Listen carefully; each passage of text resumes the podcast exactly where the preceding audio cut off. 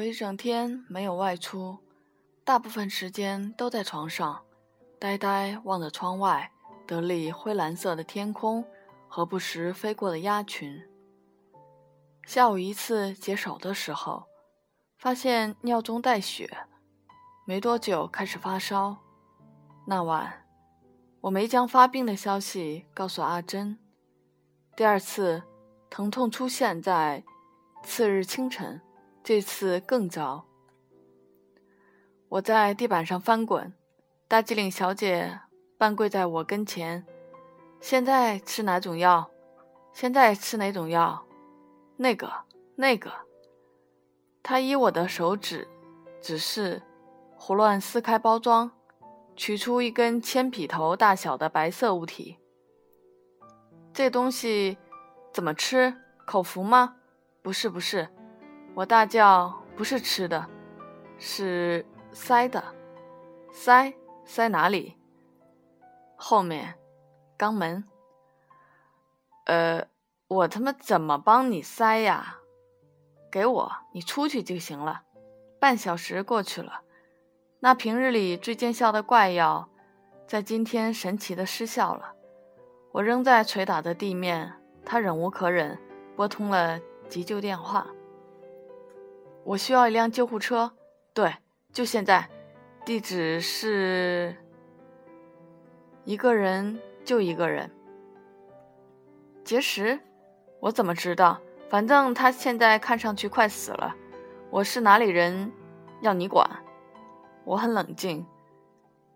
救护车多久能到？现在没车。你怎么不早说？什么时候能有？半小时。半小时他就死了。什么叫无能为力？什么叫无能为力？我告诉你，救护车最好快点来。这个发病的人可是一位英国著名的作家。说到这里，他挂断了电话。仅仅半分钟后，他接到了刚才那个人的回电：救护车又有了，五分钟内赶到。我想是那最后一句话见效了。尽管一辆为英国著著名作家而来的救护车正在火速赶往这里，但德里的交通没有手下留情。五分钟过去了，没有任何动静，这让我紧张、绝望。救护车呢？很快，很快。救护车呢？马上在楼下了。救护车呢？快，救护车！我嘶吼，意识再次模糊。恍惚间，我被很多白色的裤腿、黑色的皮鞋包围，听到了印印地语的交涉，声音忽大忽小。几双粗壮的印度手臂将我拎起，放在一张帆布上，那块布上还带着一股浓浓的血腥味，大块血迹就在我脸下，也许是上一个人留下的。我将脸移开，但仅仅是想想。四只手手臂分别抓起帆布的一角，我腾空而起，飘出了家门，飘进了狭窄的老电梯。大机灵小姐就在我身边，我似乎听到他们的对话。一条手臂的主人用英语说：“女士，我们台的人可不太像英国人啊。”大机灵小姐安静了很久，她是英裔华人。来到一层，我看到一辆卡车停在门前，也许是救护车。他们将我扔上担架，又将担架扔进卡车。我像只被推推进烤箱的火鸡。可笑，有生以来第一次坐救护车，竟然在印度。去最近的医院，大经理小姐命令道：“最近的，你确定吗？”扔我上车的印度看护说：“当然，快快快！”大经理小姐用力击击打的双手，我听到车门重重闭合的声音。车在颠簸，一个粗壮的男男看护坐在了担架旁，温柔地按住了我空中悬打着的手，并将我们的手。一同放在了他的膝盖上。而他的另一只手则在我的手背上轻柔地拍抚着。当我试图抽出左手，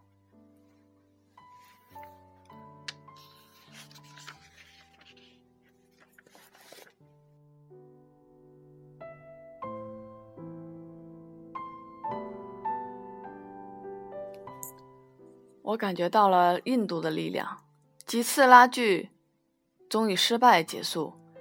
一路，我的左手被紧握着，他像捏着他的爱人。我有些想笑，却笑不出来。十分钟后，引擎熄灭，车门开了，担架被抛抛出车外。大经理小姐推着我向医院大门奔去，看护们没有跟上来。谢谢。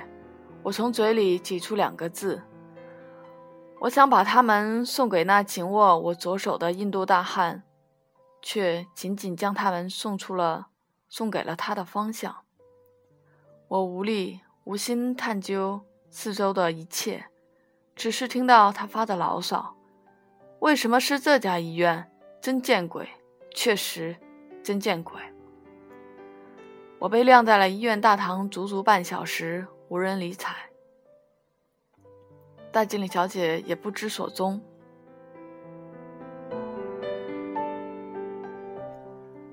那半小时，我是被晾在展厅正中的雕塑，供经过经过的各色印度人观赏。我疼得大叫，在担架上翻滚，却看到对我挥手的印度病人。有人凑到我身旁，脸对脸的端详我。你在看什么，混蛋？疼痛加剧，难以忍受。我向床边爬去，直到再度摔在了地上，依旧不疼。我安稳地卷着。不知多久，迷离中，眼前出现了一双熟悉的平底鞋，熟悉的身影。怎么躺在医院的地上？多脏啊！起来！我被他架着，来到一扇门前。没多久，医生召见了我们。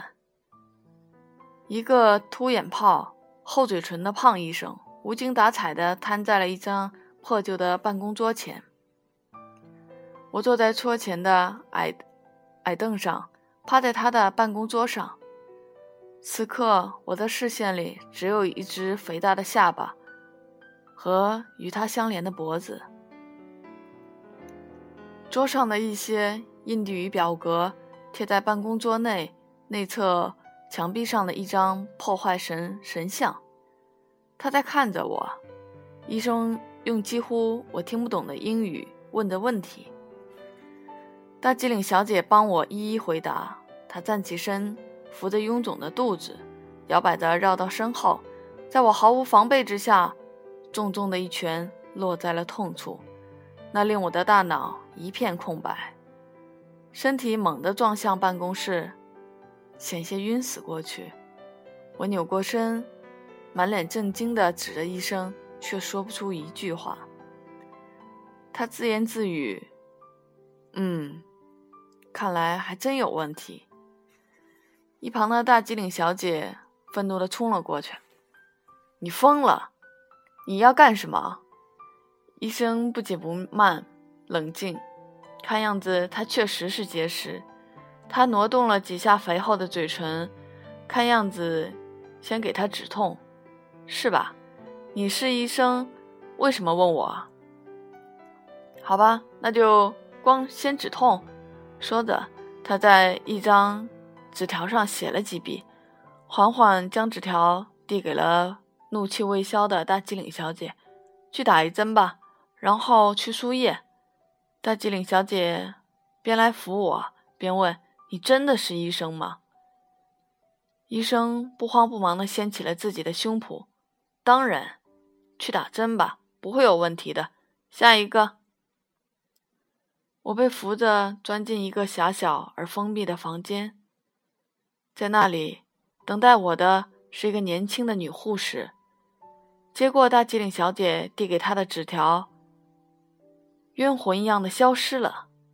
没一会儿，提着。一只巨大的针针管回来，一针过后，意识越加模糊，腾云驾雾般，便坐在了一。张肮脏的木椅上，手臂上插了一根管子。我感到口渴，大机灵小姐递来了水，我一饮而尽。可没过多久，又再次口干舌燥，于是不知道的她在哪里找来了更多的水。没过一会儿，我感到面部开始麻木了。那瞬间蔓延了全身，身体开始痉挛，手脚像烧焦了尸体卷起。大机灵小姐不慌，惊慌失措，高声求援：“快来人！这个人要死了！”我紧闭双眼，剧烈抽搐，可思路却无比清晰。我对刚才注射的止痛针过敏了，我为此紧张。我很清楚。节食不会死人，但药物过敏会。我注视着自己，发现自己正在急急急剧缩小。那个大声呼叫的女人，你应该可以做点什么，去吧。把看病的医生叫来。如果我死了，他会倒霉。他是现在这所医院里关心我死活的三个人中的一个。我继续在缩小。四周的一切都变得巨大，包括声音。漫长的等待，他似乎想到了，伏在我耳边。不知道你现在能不能听到？你要坚持住。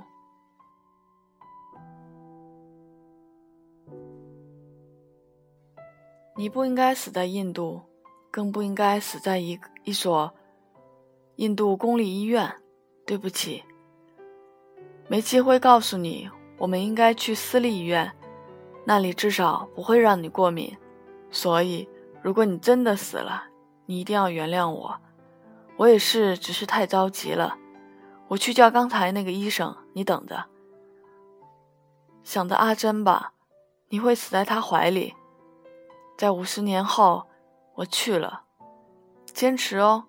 对了，我还做了一件对不起你的事。我找到哪里？能买到瓶装水，所以刚才你喝的水全是我从厕所水管里接的。我知道你听到了会生气，但又不想瞒你。我知道你好了一定会问。快去吧！我耗尽全身仅余的力气，艰难地说出了三个字。尽管我紧闭双眼，却听清了每一个字。五十年后，我只有七十岁。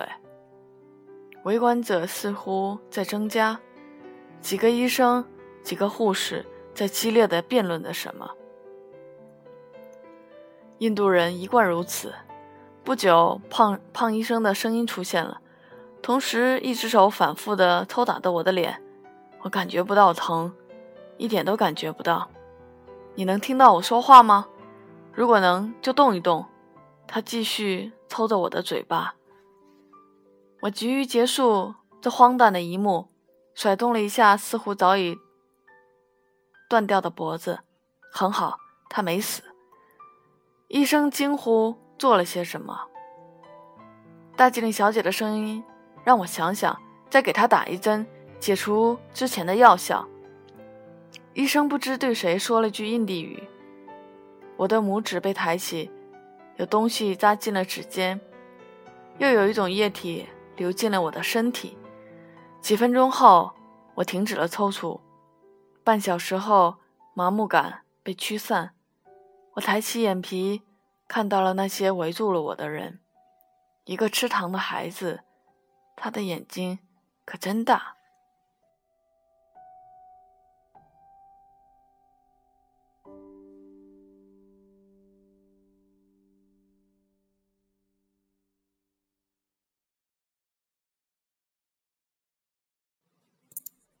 两个护士，其中一个深情款款地望着我，寓意不明；一个叼着自制烟卷的老人。等等，医院里能抽烟？除了他们，还有我的医生。他笑着长出了一口气。在之后的半小时里，止疼药的药效消失殆尽，绞痛感重新占据了我的身体。医生说，为了防止其他过敏，不再。不会再为我注射其他止疼药。大经理小姐将手伸到了我的手里，我下意识地把手移开了。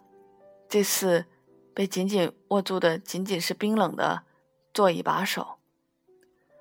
我开始感到恶心，一口水被吞了下去，随后吐了更多水出来，与汗水混在一起，浸透了我的前胸。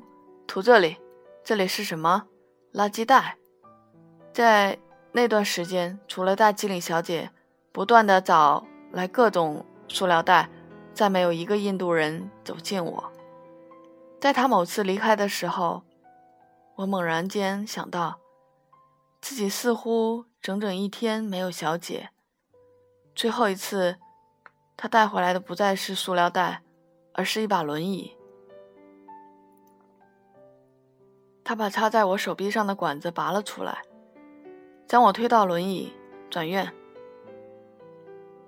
我虚脱的歪在了轮椅上，任由身后的大机灵小姐将我推得飞快。我们在人群中穿梭，某一刻，我误以为自己在低飞，一阵寒意，所有汗水瞬间钻进了毛孔。我们出了医院，路灯下，我们去哪里？去一家私立医院。之前我在那里做过体验，在阿波罗，不是太远。再坚持一会儿，我被我被塞进了一辆出租车。坚持，他一直在说。阿波罗医院门口，我被两个人架了进去，大吉岭小姐和瘦小的出租车司机。那时我连睁开眼睛的力气都没有，但我能感受到，这所医院很亮，人很少，尤其是印度人。四周都在用我能听得懂的语言交流。我被摆在了长椅上。司机离开了，大经理小姐带来了护士，我被抬进了一间洁净的诊疗室，躺在一张舒服的床，女人柔软的手掀起了我的衣服。糟糕的消息，身后为我做超声诊断的护士用标准的英语说：“她的结石很大。”说点我们不知道的，那块结石正好堵住了堵住了她的排尿管，所以。水会被吐出来，他需要打一针止痛药。温文尔雅的医生开口了：“不行，他过敏，刚才他就过敏了。”女士，止疼药不止一种，我们有更先进的。我们可是德里最好的医院，毫不夸张的说。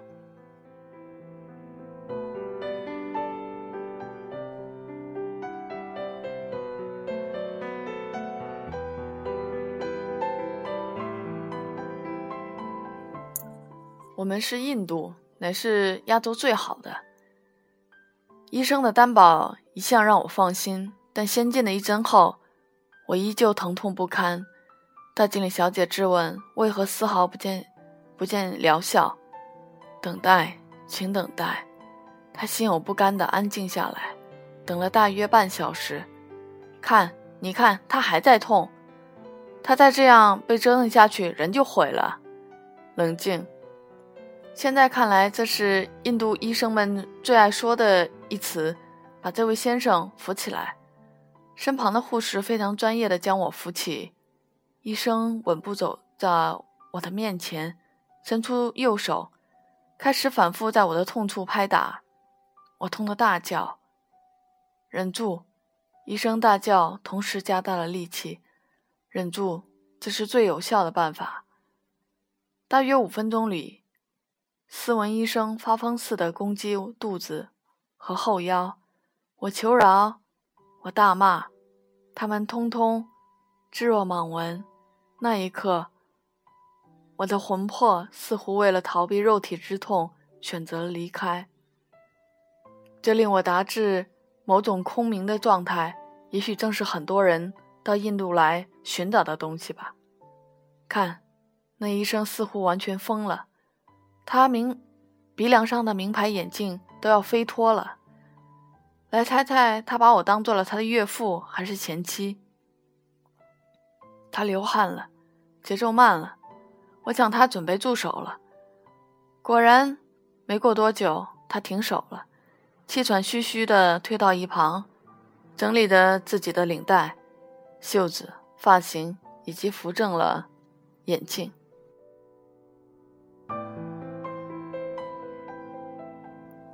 我还以为你们这世界上最好的医院和你会很专业、更先进的治疗方法。站在角落里的大机灵小姐怪声怪气地说道：“医生莞尔一笑，没说话。房间中一片沉寂。等等，我打破了沉寂，你又能说话了？”大机灵小姐吃惊地望着我：“是啊，好像好了很多，太好了，太好了，竟然真的有效。”太好了！大机灵小姐欢呼起来，并出乎人意料地跑进了，去拥抱了斯文医生和两位护士。其实，我想他只是想去抱那两个护士，因为当我好转后，才留意到这私立医院的护士都很漂亮。输液后，我服了从中国带来的止疼药，这让这药令我困倦。回家的路上，我在好奇一件事：为什么那个出租车司机愿意帮你把我嫁进阿波罗？我半闭着眼，有气无力，却感到无比祥和。我给了他钱，一大把，好像有几千卢比。为什么给他这么多？太慌张了，随手把兜里的钞票全塞给他了。他摇头。今天真是你的受难日啊！但对那个司机是幸运日。见他笑了，我问：“我算是好了吗？”医生叫你在这段时间里使劲喝水，当然还要吃吃药。一周后需要复查。一周，特诺神戈迪怎么办？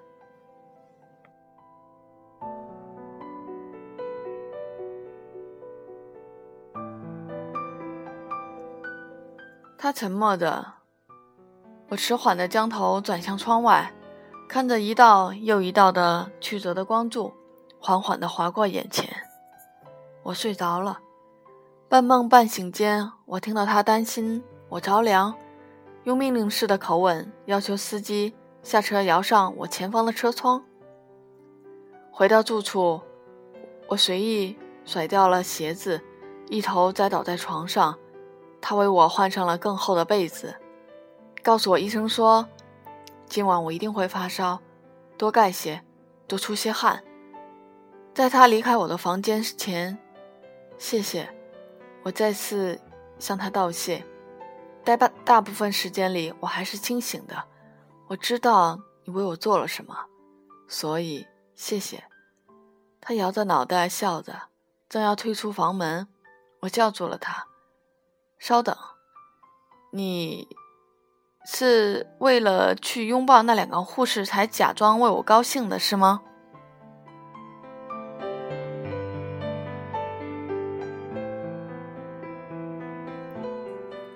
他咧着嘴哈哈大笑，是，但没有假装。那一觉睡到了第二天下午，我从没有感到如此劳累，一直在发烧。他为我煮了一大锅白粥。够你吃一个星期了，他拍着锅盖说。随后，他为自己叫了一大份看似美味的意大利外卖。餐后，大机灵小姐命人把大厅的电视搬到了我的睡房。她说：“我应该一直待在床上。”晚间新闻的时候，我突然想起昨晚没能给阿珍去电话。当我去拿手机，却发现一次和她的通话。时间，昨晚，时长三分三十秒。大经理小姐告诉我，昨晚我的电话响了，她看是阿珍，就想也不想的接了。你不会把我的犯病的事情告诉她了吧？她用力挠着头，看样子她说了。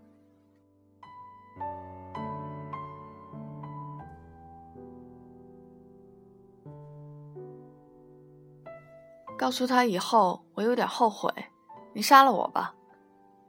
我怒视着他几秒，叹了口气，算了，知道就知道吧。但我想他会来看我的。是的，他本来想今天就飞过来，可一查才知道香港人来印度也需要签证，就一下子不知道该怎么办了。就北京办签证那个速度，签下来估计你可能都回去了，除非他回香港去办。我想了想，没再追问。其实他之前说想要过来找我的，来吧，正好我也想他了，而且房子这么大。那天的晚间新闻里，大吉岭的武装冲突升级了。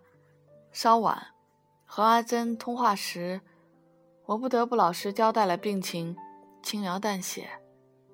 在医院回来后，我无时无刻不感到困倦，入睡变得轻而易举。一天中任何时间，我都可以昏然睡去，夜里体温始终在四十度左右。但我却挺享受那忽冷忽热的感觉，至少和脚痛相比，发烧简直像在泡温泉。还有就是，一整天我都在不停喝水，是大机灵小姐的命令。我一直往返于床与小便池之间，每次小便时还要跳，那也是他的要求，助于排石。我不知道这是否有效。但可以肯定一点，第二天负责清洁卫生间的女女佣会非常头疼。晚上十点，电视里播着一部制作劣质的神怪电影，一个猴王率领猴子军军团筑桥跨海，到恶魔之地杀死了各种魔鬼。那桥叫罗摩桥，那恶魔之地叫斯里兰卡。电影在继续，可电视机电视机对面的我却早已睡去，所以到目前为止，我尚不知道罗摩桥的存在。第二天是前一天的翻版，所做的、所说的，和大吉岭小姐和阿珍，我依旧在发烧，依旧万分困倦。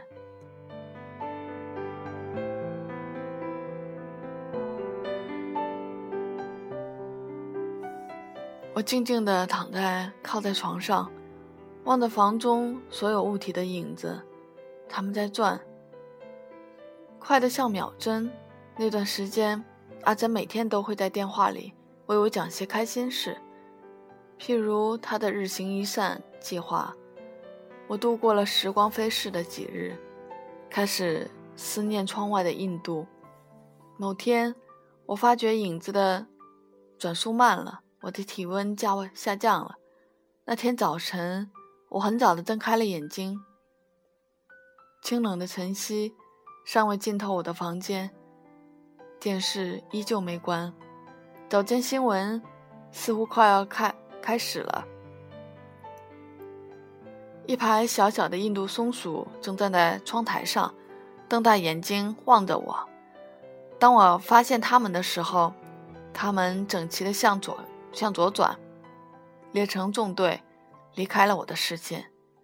没多久，新闻开始：一个地方女议员竞选是获选获胜后，穿了件由无数钞票缝制的纱丽，发表就职演讲。而他这一行为，赢得了无数选民的赞扬与欢呼。片刻。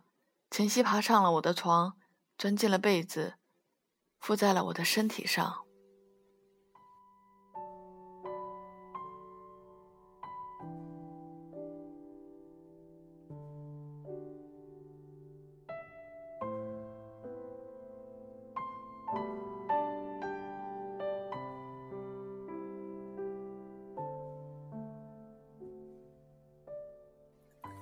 恰到好处的温暖。那几日来的都不曾出现。早餐时间，几天来第来一次，坐在坐在了餐桌餐餐桌前。大经理小姐看到我时有些惊讶，但一言不发，只是将一盘面包、火腿、煎蛋推到了我的面前。早餐结束前，他才低声告诉我要回一趟加尔各答，两天内回来。还说回来后陪我去阿波罗复诊。后天是启程去南方的日子，坚持要去吗？以后有的是机会啊，当然要去了。咱们已经付过钱了，全部的，而且印度旅行社从不退款。你之前告诉我的，就是因为这个，不全是。最重要的是，我不想再躺下去了，不想浪费时间在房间里。我好多了。同一天，不是机场就是去医院，你自己你自己选吧。我盘旋了盘算了一下，决定明天自己去复诊，请他把索奴留给我。他同意了。这次去加尔各答是工作还是回家？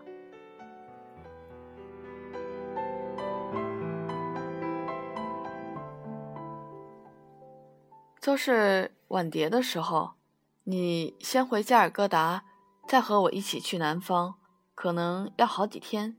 向公司请假了吗？请了，请了一个很长很长的假。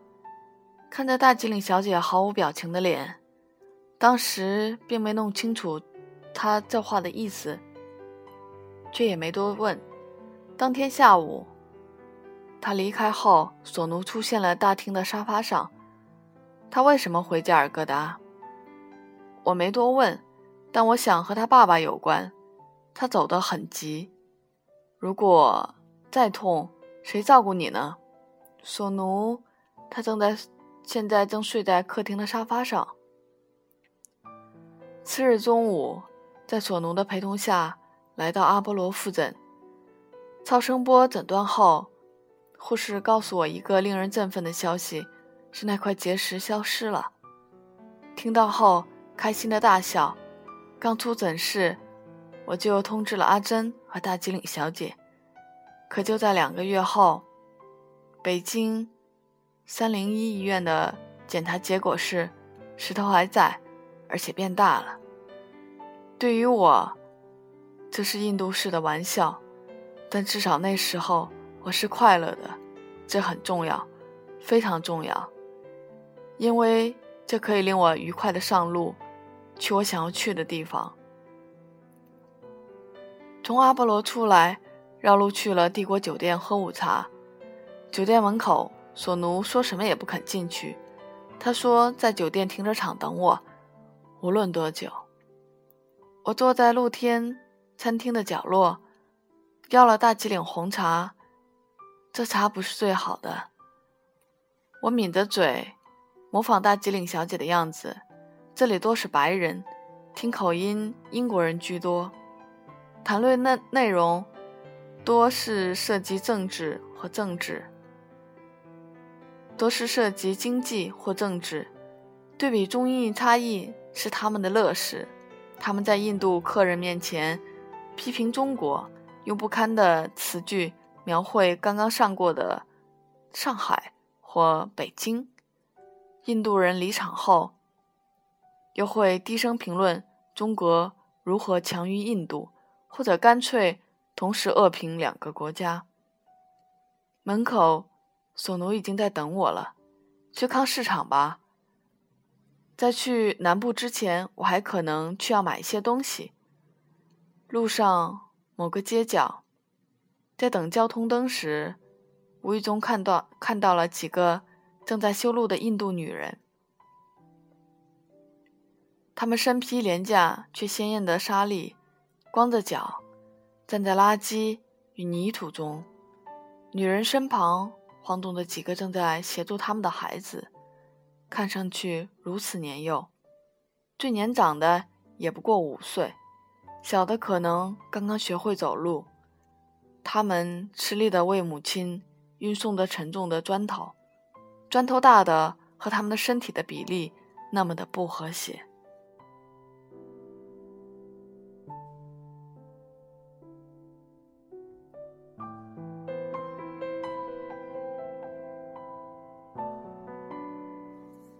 他们来来回回却无比安静。那让他们看起来不像孩子。猛然间想起了一根失去手指盖的手手指，也许应该记住他的名字。至少我相机显示屏上还留着他的指纹。绿灯，孩童和孩子一同跳进了，跳到了身后。为什么会让那么小的孩子去干重活？这很普遍吗？刚才我看到街上有个小孩子在搬砖，他一次搬了至少五块，可他看上去只有三岁。也许他在锻炼身体。索奴干笑的，我却没笑。你想知道？我点头。他转而严肃起来，继续：确实很普遍，也没有人管，因为就是政府找他们来干活的，而且按人头发工钱，每人每天一百卢比，至少两年前是这个数，所以父母都会带上自己的孩子来干活，为了多赚一份钱，就没有什么专业的工人来干那些活吗？我看他们的效率似乎很低，这样修好一条路不是要花很长的时间？所以派给他们的只是那些修修补补的工作，而他们的故意做得很慢，因为是按天发工资，所以拖得越久，拿到的越多。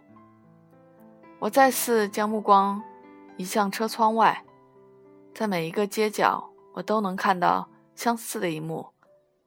转念。为什么几乎对什么都一问三三三不知的索奴对此事这般了解？那天康市场的人出奇的多，停车场几乎被塞满，靠索奴精湛的车技和管理员们的专业的调度，才勉强插进了一个空隙。刚刚停稳，另一辆车就堵住了我们的去路。我问索奴一会儿如何出去，他说不成问题。异常自信，在康市场逗留了一小时，我买到了可能在南部派上用场的摄影器材、杂志若干本、一副新泳镜。这次我先验了货，以及一辆上发条的印度出租车模型。回到车上后，发现停车场已被完全塞满了，我们的车。可怜的被困在了离出口最远的一角。见我回来，索奴下车，对几个调度员做了手势。调度员竖了竖大拇指。索奴不慌不忙的回到了车上，坐稳。就这样，那个调度员只要把他，只要把所有堵在我们面前的司机叫回来挪车吗？索奴没回答，只是指着窗外。此刻。几个健壮的调度员聚集在外围的一辆车旁，用印地语大叫：“一、二、三，开始挪车。”就这样，最外围的车被推到了马路上，险些冲进对面的学校。接着是第二辆、第三辆被推开的车，有的和一旁的车撞在一起，有的歪进了树丛。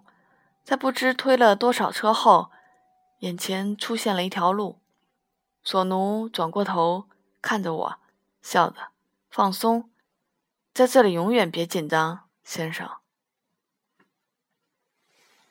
护送我到回处住处后，索奴和昨天一样，安静地坐在了客厅的沙发上，因为的客厅的电视在我的房里，我担心他呆的无聊。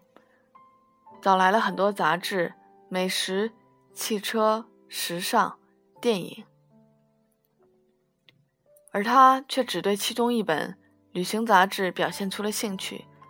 我问他为什么，他憨憨的笑，说：“如果有可能，想带老婆、儿子去杂志上的某一个地方看看，一个就可以。”我记得小时候，无论家中多么贫苦。都会把未来想去环游世界挂在嘴嘴边，那和眼前的索奴相比，是否是一种贪婪？我望着索奴，他只是在煞有介事的一页页翻翻找的，挑选的一个地方，仿佛他的一生他们的一生只有那么一个机会。我又问：“如果可能，他会和老婆儿子去哪里？”他毫不犹豫地回答了我，答案出人意料：非洲。我问为什么？因为那里人比我们还穷。我善意的笑，善良的笑了笑，可显示他不懂我为什么会笑。我把那本杂志送给了他，他高兴地对我说：“我会去毛里求斯的路易港，听说那里是人间天堂。实际上，我到过那里，我只能说，人间天堂早已消失了，就像毛里求斯国旗上的。”渡渡鸟，当然，我没有将我所能知道的、见到的告诉他。那晚，我和索奴一起把电视抬回大厅。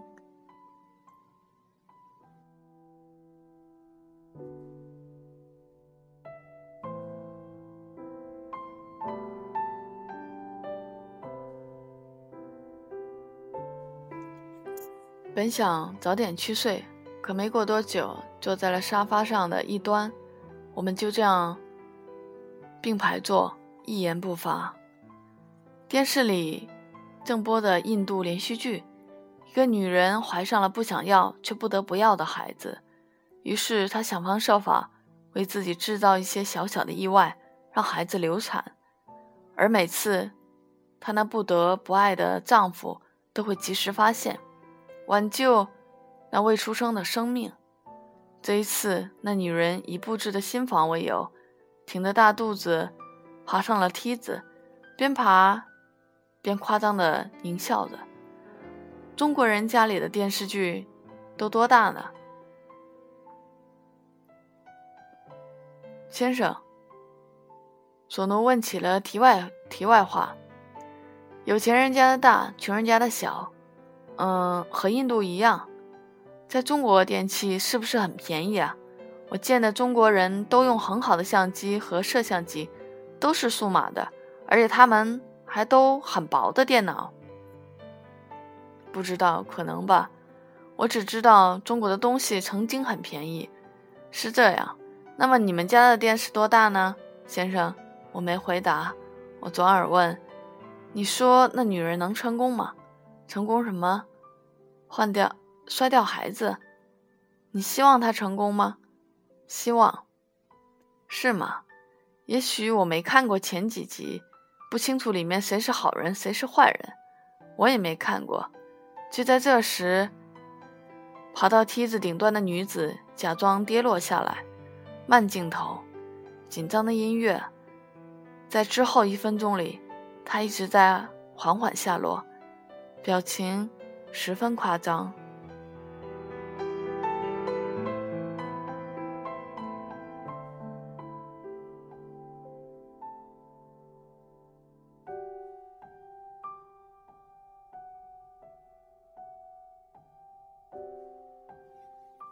先生，如果你明天再来，可以帮我带一台数码相机吗？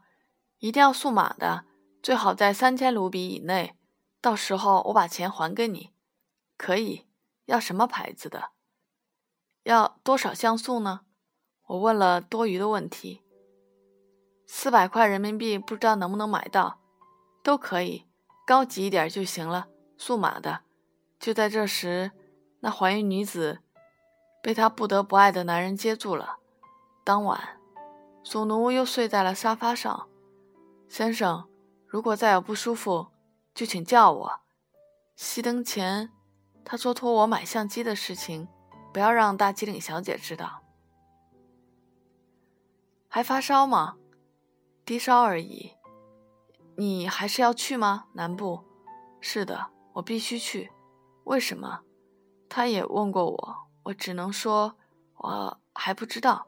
他叹了口气，照顾好自己。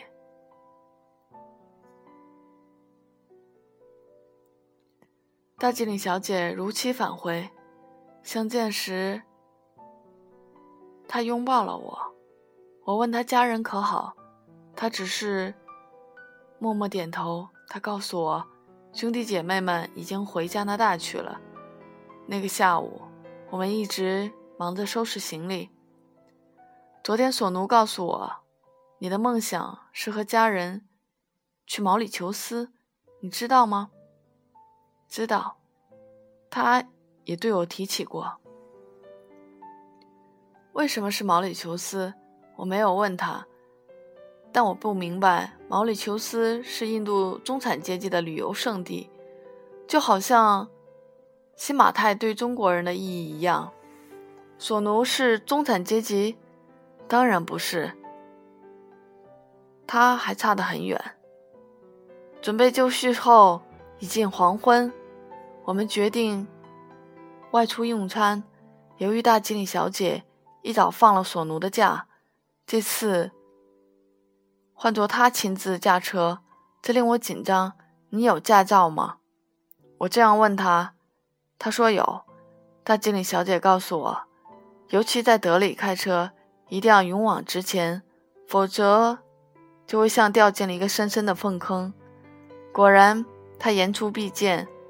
一路上出现过无数次红灯，他只停过一次，因为他父亲的来电。那次通话十分短暂，他一直在应和着，但少了从前的烦躁。电话挂断后，他再次。化身全德里马路上最霸道的那个。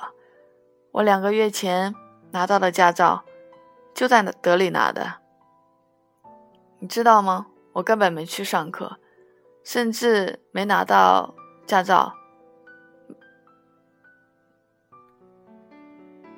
只花了点小钱买通教官。考试那天是索奴带我去的。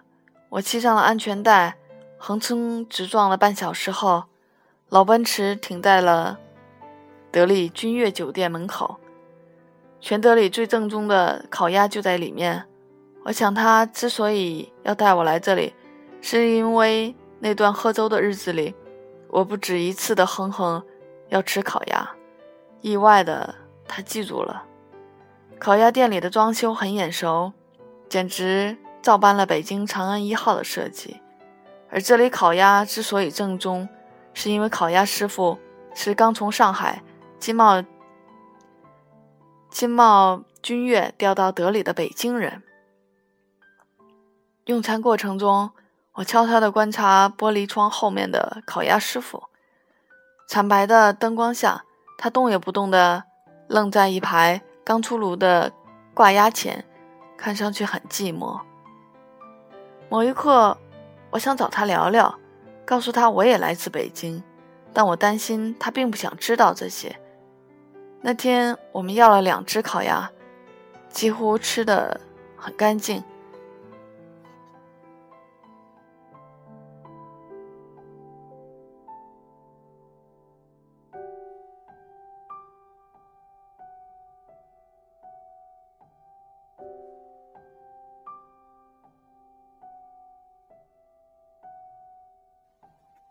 后没急着离开，于是他要了酒，并说明南下了行程：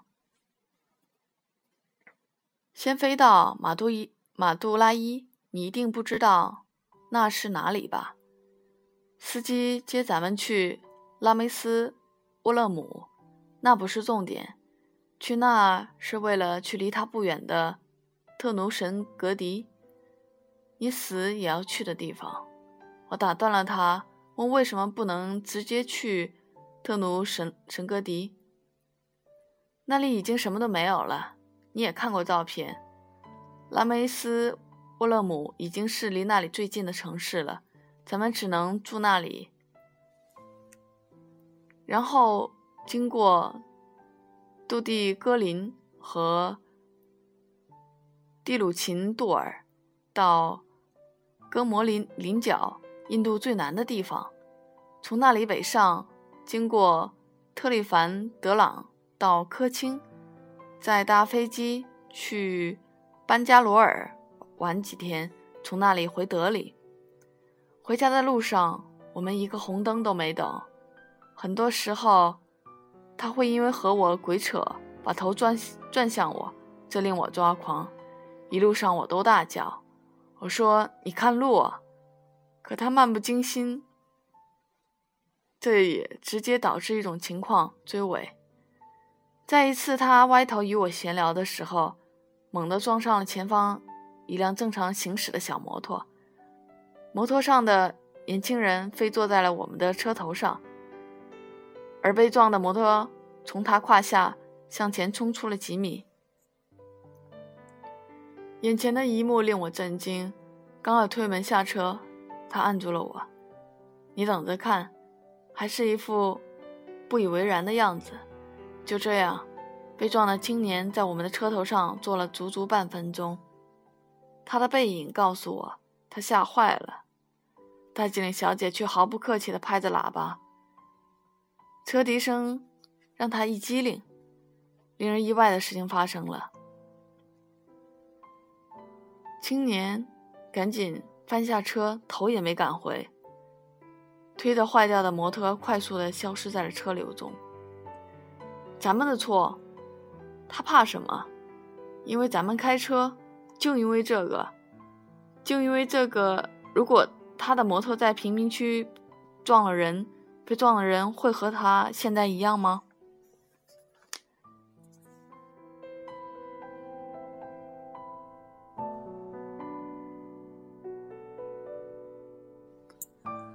大经理小姐说：“看，车头标被他坐瘪了。”他突然发现，大经理小姐撞飞了一个印度人。虽然阿珍以为我在说笑，而当他得知我所言千真万确后，沉默好了一会儿。那人呢？撞飞的那个呢？飞走了。在结束通话前，我下意识地向他道别，误以为他就在我的身旁。他还来吗？和阿珍通话后。大经理小姐问：“不知道，我没问，他也没再提，看样子不会了。”当晚，我们最后一次检查各自的行李，在为行李箱上锁前，大经理小姐往自己行李内内袋里插了本泰戈尔诗集。我心想，他何时对泰戈尔如此热衷了？